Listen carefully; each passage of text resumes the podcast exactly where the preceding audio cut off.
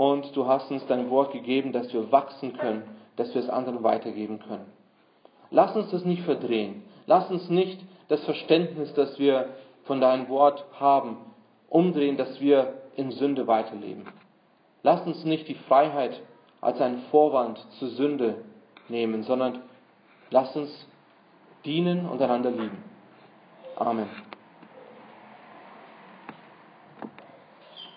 Habe ich, nachdem ich von Sünde befreit wurde, nachdem ich errettet bin und nicht aus der Hand Gottes fallen kann, habe ich nun eine Lizenz, das zu tun, was ich will. Laut der Bibel ist es nicht der Fall. Aber viele Menschen verdrehen diese Idee. Die sagen, ja, wenn du predigst oder wenn du glaubst, dass du dein Heil nicht verlieren kannst, dann sagst du dir, du kannst tun und lassen, was du willst und du wirst nicht verloren gehen. Du wirst nicht verloren gehen. Das heißt nicht, dass du tun und lassen kannst, was du willst oder was du vorhast. Wir müssen diesen Unterschied verstehen. Wenn jemand sagt, oh, jetzt bin ich errettet, jetzt kann ich in Sünde leben, das ist nicht wahres Verständnis von Gnade. Aber die Galater bzw. die Irrlehrer in Galatien, die haben das weitergegeben. Die haben gesagt, ja natürlich, durch Jesus Errettung, ganz klar, wir haben das schon oft gehört. Und wir als Eichstätter haben das jetzt schon oft gehört. Jesus plus nichts ist alles. Natürlich. Also, wenn du irgendwas zu Jesus hinzufügst, dann machst du Jesus kaputt. Und das haben die Irrlehrer bei den Galatern auch gesagt. Die haben gesagt, ja, natürlich ist es nur durch Jesus. Aber wenn du wirklich errettet bleiben willst, dann solltest du schon eigentlich Beschneidung ausleben. Und du solltest dann schon eigentlich dabei bleiben und du solltest den Sabbat ehren und du solltest auch die Gesetze halten, damit wirklich du errettet bleibst. Aber das ist falsch. Und dann sagt Paulus hier in Vers 13, denn ihr seid zur Freiheit berufen, Brüder.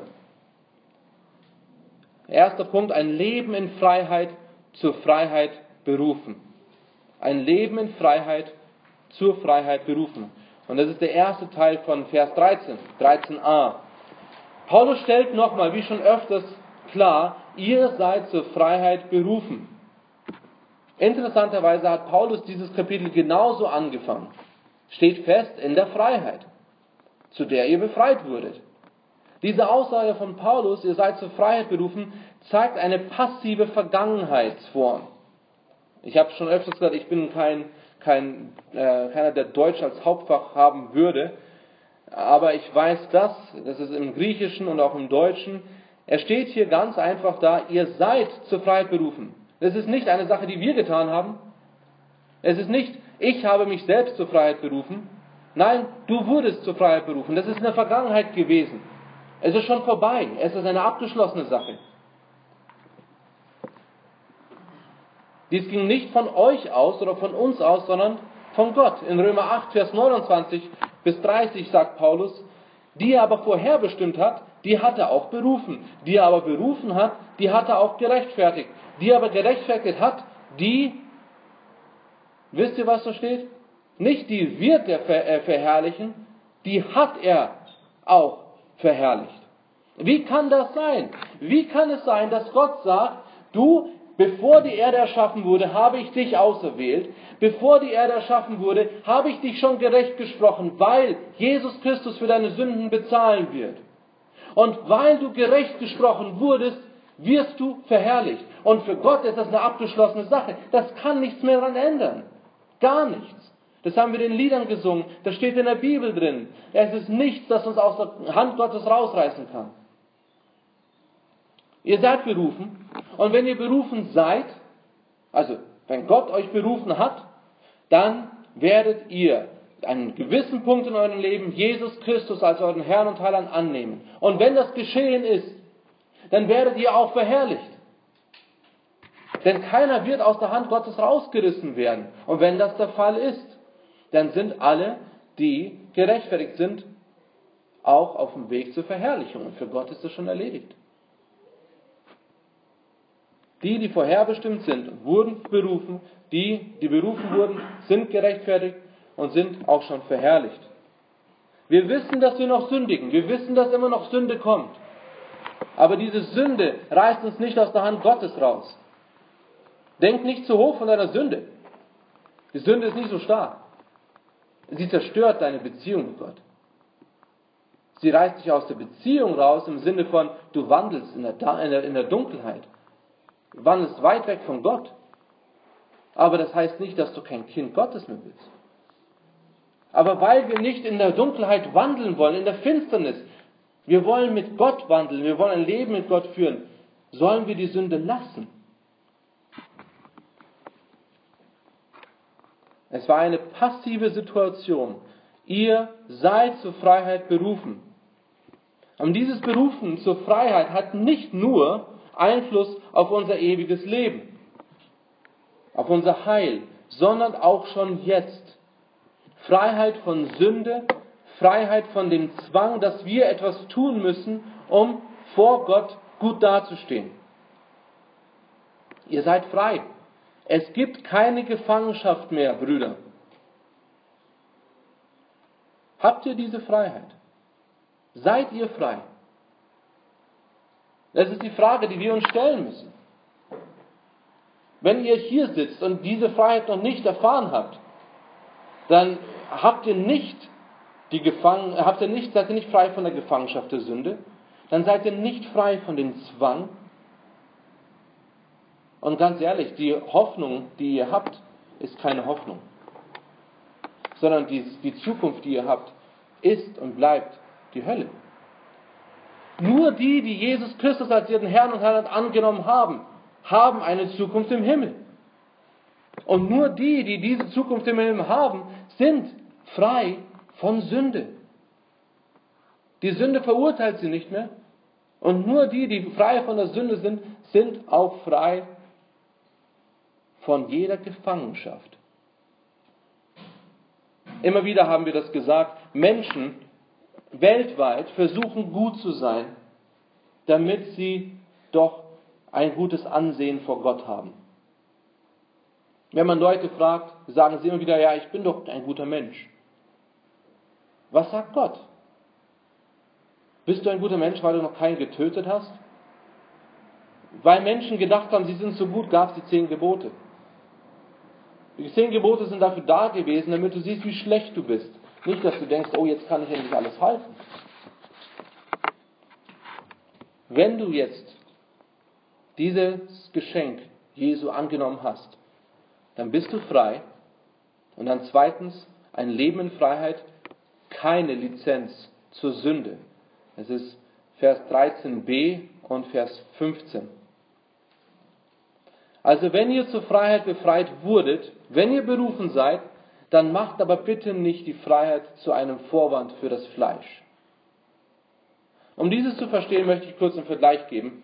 Das Fleisch ist nicht jetzt unbedingt unser Körper, also das, was wir sehen, sondern Fleisch meistens, wenn es erwähnt wird in der Bibel, ist Sünde.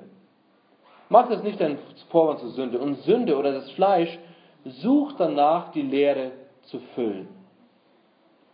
Das Fleisch sucht danach, die Leere, die wir haben, zu füllen. Liebe auf der anderen Seite sucht danach, die Fülle zu teilen. Versteht ihr den Unterschied? Sünde und Fleisch, das Ziel von Sünde und Fleisch ist, die Leere zu füllen. Und es gibt es religiös und es gibt es nicht religiös. Die religiösen Menschen, die würden sagen, oh, ich habe eine Lehre in mir, also soll ich gut sein. Ich sollte ein guter Mensch sein. Ich sollte nicht töten. Ich sollte, ich sollte vielleicht die zehn Gebote halten. All das, diese Liste von Sachen, damit Gott mich akzeptiert, damit Gott mich anschaut und alles in Ordnung ist. All das sind Sachen in unserem Leben, wo wir religiös probieren, gut zu sein, um die Lehre zu füllen, weil wir haben eine Lehre und wir versuchen sie zu füllen. Dann gibt es eine nicht religiöse Art und Weise und das ist dann meistens mit Alkohol, mit Sex, mit Drogen, mit Arbeit, mit Hobbys. Wir versuchen immer noch diese Lehre zu füllen, aber wir schütten andere Sachen hinein. Wenn wir jetzt aber die Freiheit haben, wenn wir erlöst sind von Sünde, dann wohnt der Heilige Geist in uns, dann ist die Leere gefüllt. Es passt nicht mehr rein.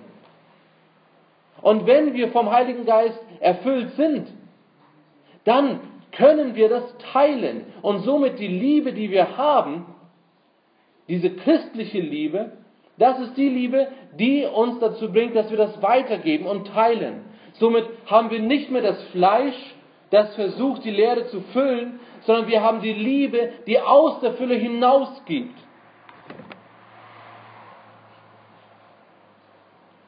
Wenn man jedoch die Rettung durch Jesus erfahren hat, dann hat man diese Fülle. Und die Liebe, die uns Gott gegeben hat, ist eine Liebe, die nicht das eigene sucht. 1. Korinther 13 spricht davon, das große Kapitel der Liebe. Die Liebe sucht nicht das ihre. Also wenn wir sagen, wir sind Christen, wenn wir sagen, wir versuchen ein Leben für Gott zu führen, aber wir suchen immer nur unsere eigene Sache, unseren eigenen Vorteil, wir versuchen unseren Ego zu, zu füllen und zu bauen und damit wir gut dastehen. Wenn das passiert, ist es nicht eine Liebe, die auf der Bibel basiert, nicht eine Liebe, die aus Gott herauskommt. Und somit ist es keine Liebe.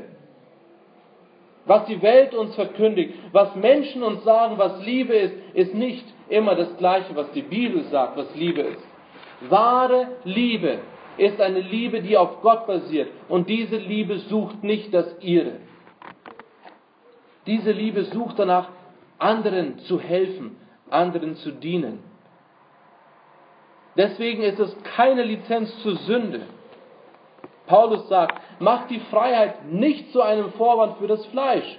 Sagt nicht, jetzt habe ich die Vergebung der Sünde, jetzt kann ich machen, was ich will. Ich bin ja frei, oder? Oder jetzt kümmert mich doch das Gesetz nicht mehr. Ich bin doch frei. Ich brauche brauch das Gesetz nicht. Am besten ist Altes Testament, schiebe es weg. Ich brauche es nicht. Ich bin frei. Gemeinde, ich brauche keine Gemeinde. Ich kann doch Gott ehren, wo ich bin.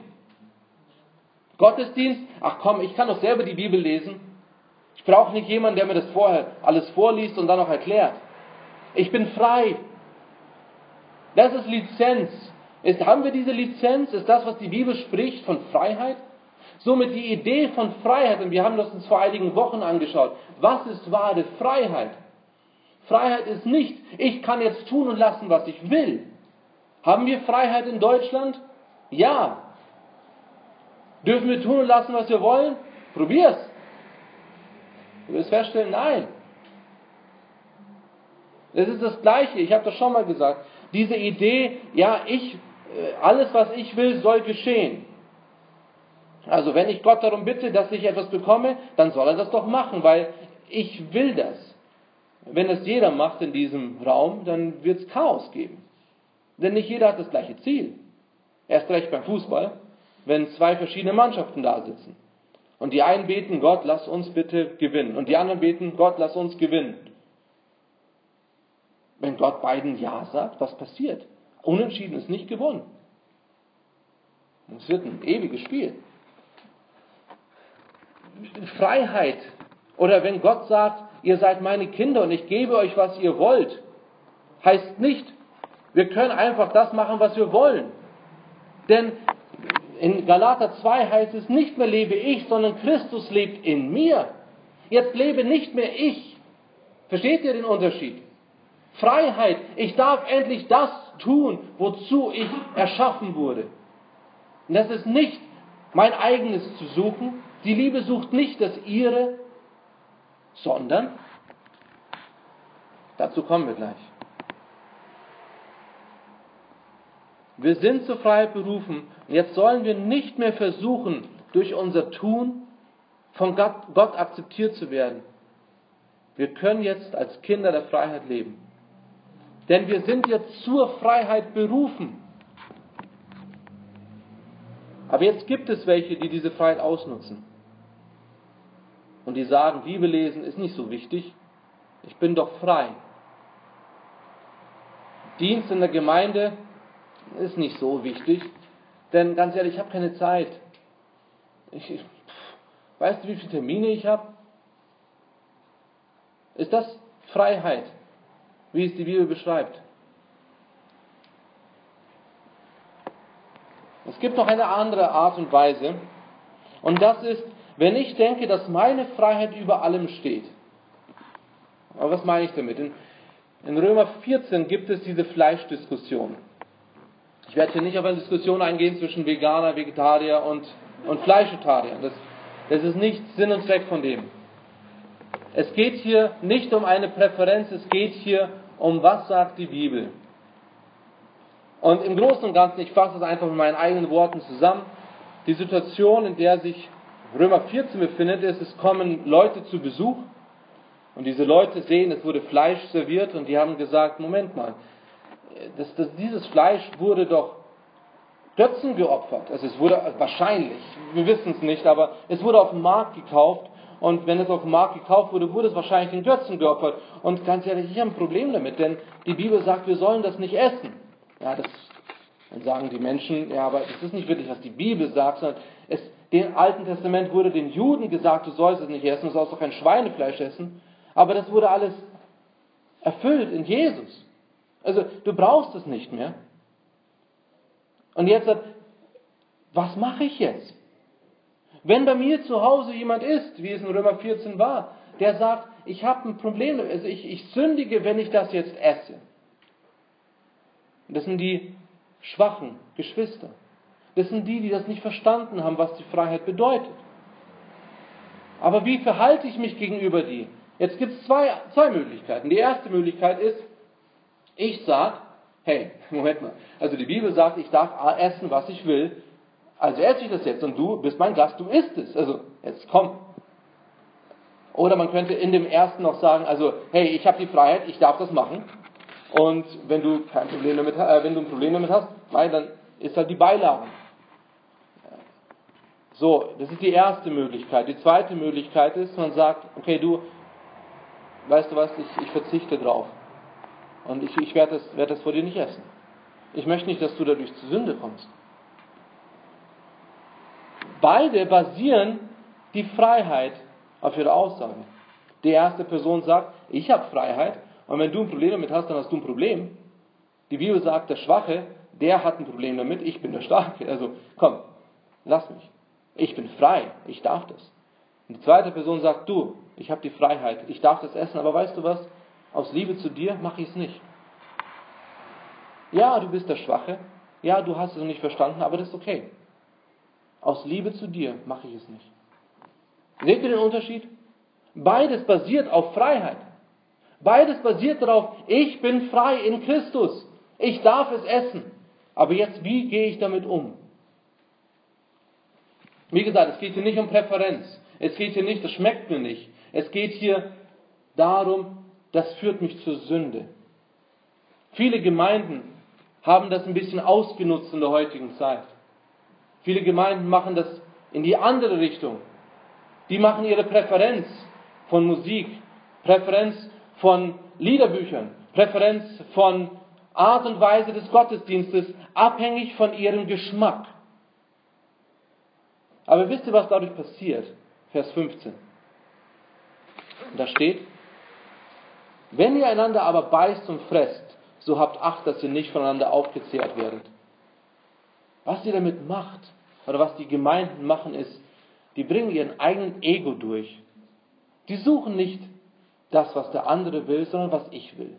Ich will das und deswegen machen wir das so. Aber ich will das. Was haben wir jetzt für ein Problem? Der eine will rote Stühle, der andere will blaue Stühle. Was machen wir jetzt? Deswegen sagt Paulus, mach die Freiheit nicht zu einem Vorwand fürs Fleisch. Ihr sollt nicht die Freiheit dazu nutzen, dass ihr sagt, ich darf das, du darfst es nicht, mir egal, sondern schaut auf den anderen. Setzt euren Fokus auf den anderen. Das zeigt Reife. Die Person, die das Problem hat, dass sich selbst noch mit der Gefangenschaft auseinandersetzt, die ist noch in dieser eigenen Gefangenschaft. Und durch diese Gefangenschaft lebt die Person nicht in Freiheit. Und wir als Gemeinde haben die Aufgabe, Menschen zu helfen, was es bedeutet, wahre Freiheit zu haben. Wir sollen sie nicht verurteilen, Aber bis sie das verstanden haben, sollen wir Rücksicht auf die anderen nehmen. Das zeigt Reife. In 1. Korinther 8, Vers 9 heißt es, habt aber Acht, dass ihr eure Freiheit den Schwachen nicht zum Anstoß wird. In 1. Petrus 2, Vers 15 bis 16, da heißt es, denn das ist der Wille Gottes, dass ihr durch Gutes tun die Unwissenheit der unverständigen Menschen zum Schweigen bringt, als Freie und nicht als solche, die die Freiheit als Deckmantel für die Bosheit benutzen, sondern als Knechte Gottes. Wenn ihr sagt, ihr seid frei, dann verhaltet euch als Freie. Und das bedeutet nicht hochmütig, das bedeutet nicht als ich bin besser als du, das bedeutet, du suchst das Beste für den anderen. Es geht nicht um Geschmack. Oh, ich möchte das, ich möchte das. Es geht darum, was dient Gott. Wenn beides Gott dient, dann soll man das Beste für den anderen suchen. Zur Not auf mein eigenes verzichten.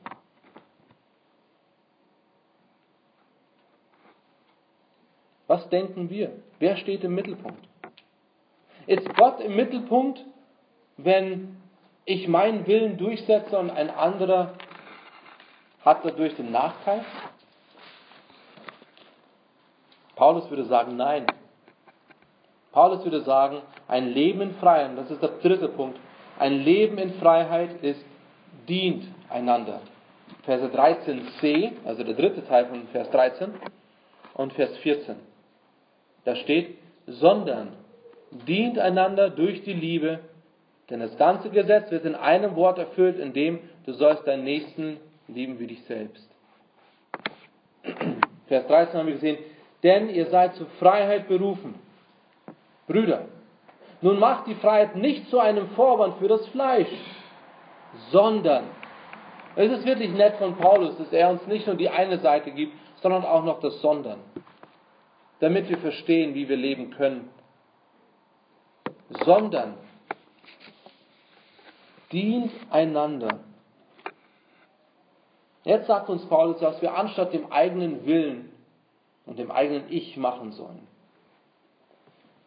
dient einander durch die Liebe. Denn das ganze Gesetz wird in einem Wort erfüllt, in dem du sollst deinen Nächsten lieben wie dich selbst. Ich glaube, der Befehl oder der Aufruf ist, dient einander. Und jetzt ist die Frage, wie? Und Paulus sagt, durch Liebe. Dient einander durch Liebe. Dienen wenn man sich das genauer anschaut, kommt von einem griechischen Wort, das eigentlich wieder in die Sklaverei geht. Diener. Also entweder bist du Herr oder Diener, richtig? Wieso sagt Paulus hier, ihr seid frei und jetzt sollt ihr dienen? Also, wenn ich frei bin, brauche ich doch nicht dienen, oder? Das Vergleich, der, der Vergleich, der hier ist, es geht also historisch gesehen war es zu der damaligen Zeit so, dass gewisse Menschen Diener hatten. Das war nicht schlecht, das war nicht Sünde, denn Paulus schreibt an die Herren und auch an die Diener, dass sie, wie sie sich verhalten sollen. Das ist nicht das gleiche wie mit Arbeitsge Arbeitgeber und Arbeitnehmer, denn wir sind nicht in einem Zwang. Aber die Diener zur damaligen Zeit, die waren Diener, die hatten nicht wirklich irgendwelche Rechte, außer der Herr hat ihnen Rechte gegeben. Also jetzt ist die Situation, wie es hier ist, ein Diener hat jahrelang gedient und ist ein treuer Diener gewesen, er hatte einen guten Herrn. Und jetzt sagt dieser Herr, weißt du was, ich lasse dich frei. Du darfst gehen. Du darfst machen und lassen, machen, tun und lassen, was du willst. Geh. Und der Diener sagt, weißt du, du bist so ein guter Herr gewesen, ich möchte bei dir bleiben. Ich, ich, ich möchte weiter dein Diener sein. Wir verstehen das in der heutigen Zeit nicht. Wer will ein Diener sein? Heidi und ich haben uns mal eine Serie angeschaut, wo es auch um Diener und um Herr, es gab verschiedene Klassen.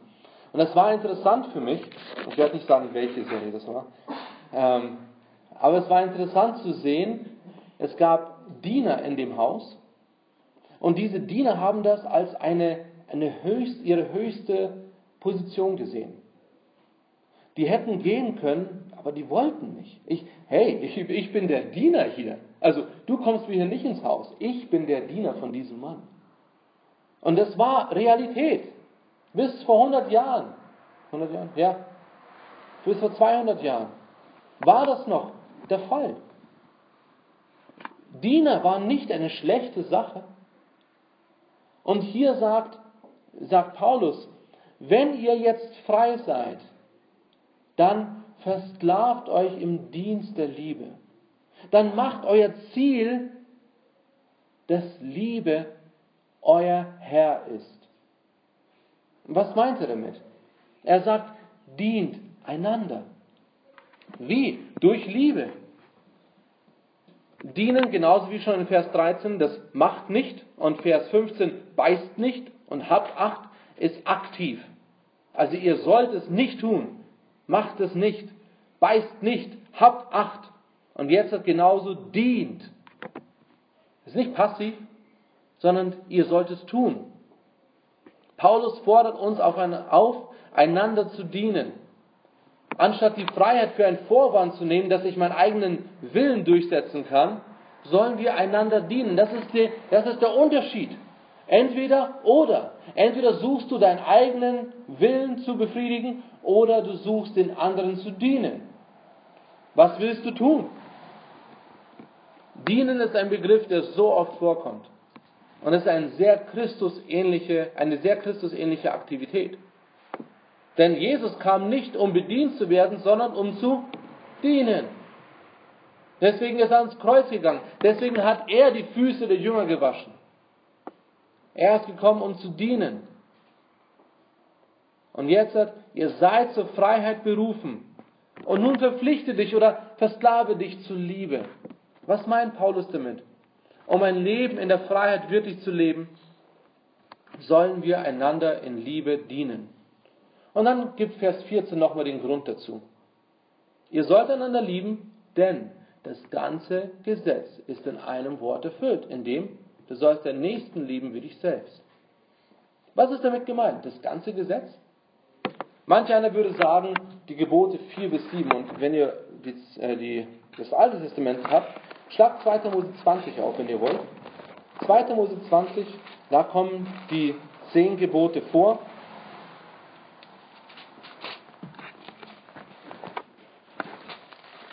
2. Mose Kapitel 20.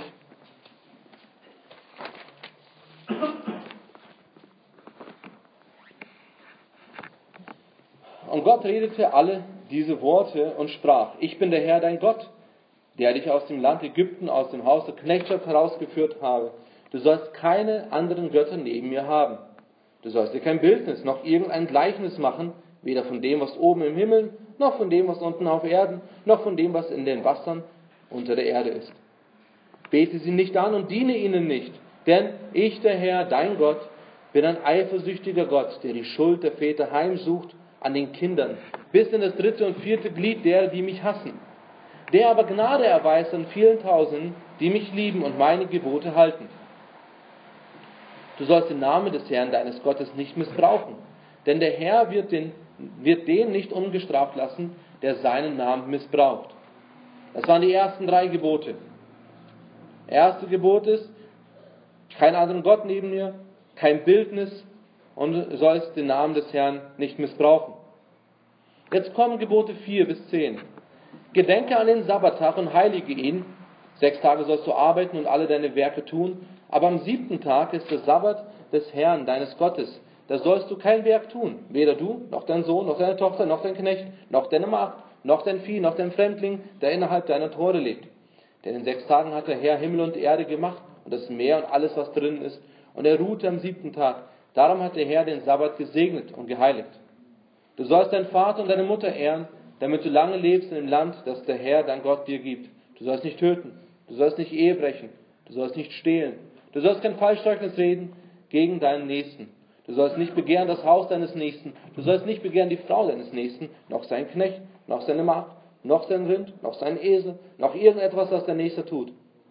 Und das ganze Volk nahm das Donnern und die Flammen wahr und den Schall der Schofarhörner und den rauchenden Berg. Als nun das Volk dieses wahrnahm, zitterte es und stand von ferne und sprach zu Mose, rede du mit uns und wir wollen hören. Erstmal soweit. Ist interessant. Die ersten drei Gebote richten sich an unsere Beziehung mit uns und Gott. Und Gebote 4 bis 7, äh, 4 bis 10 sind miteinander. Somit haben viele Theologen oder viele Prediger in den letzten Jahren gesagt, wahrscheinlich ist damit gemeint, in dem Zusammenhang von Paulus, dass er Gebote 4 bis 7, äh, 4 bis, wieso 7, keine Ahnung, 4 bis 10 meint. Weil das ist ja eine Sache, die miteinander geht. Ich, ich persönlich stehe da eher mit, mit Calvin, der sagt, alle zehn Gebote sind eingeschlossen. Denn du kannst nicht jemanden lieben, wenn du nicht Gott liebst. Natürlich in der heutigen Welt, in der heutigen Zeit sagt man das und man würde sagen, natürlich, ich liebe doch meinen Mann, auch wenn ich nicht gläubig bin. Kann sein. Oder ich liebe meine Frau, ja. Aber das ist nicht die Liebe, von der Gott redet. Wahre Liebe basiert auf Gottes Liebe. Somit kann ich nicht sagen, ja, ich lasse die Gebote 1, 2, 3 und habe Gebote 4 bis 10. Nein, es ist das Ganze. Denn es basiert darauf. Und weil wir Gott nicht sehen können, hat er uns Menschen gegeben, wo wir zeigen können, wie sehr wir ihn lieben. Deswegen sagt Jesus mit dem Beispiel mit den, mit den Lämmern und mit den Böcken, da sagt er, ihr habt mir, also den Lämmern sagt er, ihr habt mir zu trinken gegeben. Nee, haben wir nicht. Doch, indem ihr jemanden anderen zu trinken gegeben habt, habt ihr mir gedient. Und die Böcke, zu denen sagte ihr habt mir nichts gegeben, ihr habt mir nichts zum Anziehen gegeben. Ja, aber du warst doch gar nicht bei uns. Andere. Versteht ihr? Wenn ihr sagt, ihr liebt mich und ihr liebt nicht euren Nächsten, das ist ein Widerspruch. Dann lügt ihr. Ihr könnt mich nicht lieben und sagen, ihr hasst euren Nächsten. Oder hassen ist ein hartes Wort. Sagen wir, ihr kümmert euch nicht um den Nächsten. Oder ihr sucht nicht das Beste für euren Nächsten. Aber das ist das gleiche wie hassen. Das ist das gleiche wie töten. Die Pharisäer haben gesagt, wir haben noch keinen getötet. Und Jesus sagt, allein der Gedanke zählt. Ja, ich habe noch nicht gelogen. Der Gedanke zählt. Wenn du schon in deinen Kopf gelogen hast, dann hast du das Gebot schon gebrochen. Und wenn du eins brichst, dann brichst du alles. Gib mir keine Ausreden. Jesus hat schon in Matthäus 22 gesagt, du sollst den Herrn, deinen Gott, lieben mit deinem ganzen Herzen, mit deiner ganzen Seele, mit deinem ganzen Denken und du sollst den Nächsten lieben wie dich selbst. Diese zwei Gebote fassen das Ganze zusammen und das ist eins. In Römer 13, Vers 8 sagt Paulus, dass wir niemandem etwas schuldig sein sollen. Römer 13, ab Vers 8. Da steht, seid niemand etwas schuldig, außer dass ihr einander liebt. Denn wer den anderen liebt, hat das Gesetz erfüllt. Denn die Gebote, du sollst nicht Ehe brechen, du sollst nicht töten, du sollst nicht stehlen, du sollst nicht falsch Zeugnis ablegen, du sollst nicht begehren und welches andere Gebot es noch gibt, werden zusammengefasst in diesem Wort, nämlich du sollst den Nächsten lieben wie dich selbst. Die Liebe tut dem Nächsten nichts Böses. So ist nun die Liebe die Erfüllung des Gesetzes. Ich hatte auf der PowerPoint heute das erste Mal ein, eine Grafik und die hat nicht funktioniert, weil PowerPoint nicht geht. Aber Liebe ist nicht gleich Werke. Also versteht es? Liebe heißt nicht Werke. Denn wenn Liebe Werke heißen würde, dann würde ja Werke auch gleich Liebe heißen. Das würde bedeuten, dass wenn ich gute Werke tue, dass ich Liebe zeige, auch wenn ich keine Beziehung zu Gott habe. Somit muss es richtig verstanden werden, Liebe hat seinen Ursprung im Glauben. Und Liebe zeigt oder gibt Zeugnis vom Glauben durch Werke. Seht ihr den Unterschied? Wenn ich sage, Werke bedeutet Liebe, das bedeutet, jede moralische Person, die gute Werke hat, hat Liebe. Das ist nicht, was die Bibel sagt. Die Bibel sagt, wenn jemand wirklich Liebe hat, dann muss das auf Glauben basieren. Er braucht die Errettung durch Jesus Christus. Und wenn er das hat, wenn er Liebe hat, dann wird er gute Werke tun. Aber die Motivation ist, um anderen zu dienen, um Gott die Ehre zu geben. Somit gibt unser, unsere Liebe Zeugnis zum Glauben durch Werke. Stellt nicht leicht Liebe und Werke, das ist gefährlich. Denn dann kann ich jemanden ganz einfach und ganz leicht in die Irre führen. Dann würde er nämlich denken, oh, ich bin ein guter Mensch, das heißt, ich habe Liebe. Ich bin nicht so schlecht. Nein. Was wirklich zählt, unsere Beziehung zu Gott. Und wenn unsere Beziehung zu Gott, und die basiert auf Glauben, da ist, dann habe ich Liebe. Und diese Liebe soll ich ausleben.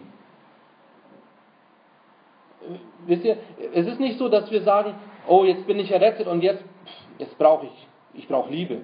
Oh, jetzt brauche ich, äh, jetzt brauche ich auch noch die Möglichkeit, um zu lieben. Gott gibt uns das alles. Ja, aber ich bin nicht so wirklich ein netter Mensch. Ja, es ist nicht mehr ich, der lebt, sondern Christus lebt in mir. Ja, du bist vielleicht kein netter Mensch, aber wenn du gläubig bist, also wenn du Jesus als deinen Erretter hast, dann hast du einen neuen Geist. Und dieser neue Geist befähigt dich zu dienen, befähigt dich zu lieben. Und deswegen ist die Freiheit keine Lizenz zum Sündigen. Wir können nicht sagen, ich bin frei, jetzt kann ich tun und lassen, was ich will. Das ist nicht wahre Freiheit. Das ist wahrer Egoismus. Und interessanterweise, ihr denkt vielleicht, warum wiederholst du das so oft? Paulus musste das an so viele Gemeinden schreiben.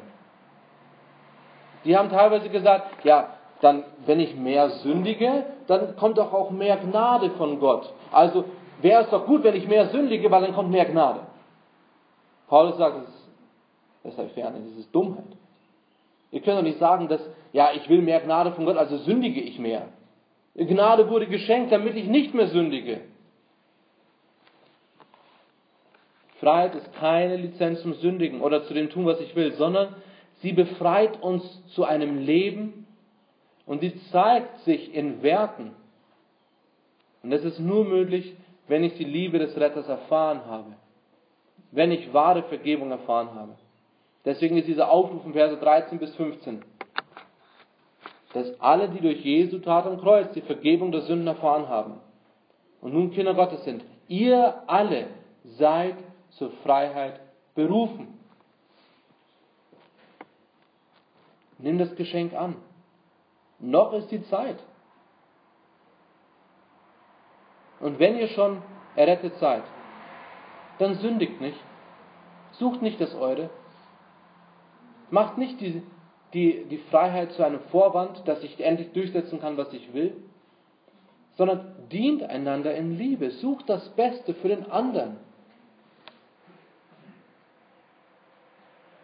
Kommt, kommt zur Gemeinde, seid ein Teil davon, damit ihr anderen dienen könnt. Euren Nachbarn, euren Familien, dient den anderen. Denn wenn ich diene aus einer Liebe zu Gott heraus, zeige ich den anderen, was es für eine Liebe ist. Wenn ich aber nur das suche, was ich selber möchte, dann zeige ich den anderen, was ich für eine Liebe habe. Ja, der Willi, der, egal was der macht, der will nur sein eigenes Ding durchziehen. Wäre es nicht viel schöner, wenn, wenn es heißt, also wenn der Willi das vorschlägt, dann ist es, weil er uns liebt und weil er Gott liebt. Aber wie ist es bei euch? Wenn ihr was vorschlagt, wenn ihr ein, euer Ziel durchsetzen wollt, ist es, weil ihr das machen wollt? Oder weil ihr Gott dienen wollt und den anderen dienen wollt? Und vielleicht sitzt du hier und du hast es noch nicht angenommen. Vielleicht lebst du noch nicht in Freiheit. Vielleicht lebst du immer noch in der Gefangenschaft. Nimm es an. Nimm das Geschenk Jesu an vom Kreuz. Er will deine Sünde wegnehmen. Er will dich befreien. Er will, dass du anderen davon erzählst. Du musst nichts tun, um Gott zu gefallen. Er hat uns befreit von jeglicher Art von Gefangenschaft. Einfach nur das Geschenk annehmen. Und dann kannst du wirklich lieben, kannst du wirklich leben und dienen. Und dann wirst du sehen, welch großartiger Gott hier ist und wem wir dienen dürfen. Beten wir zusammen.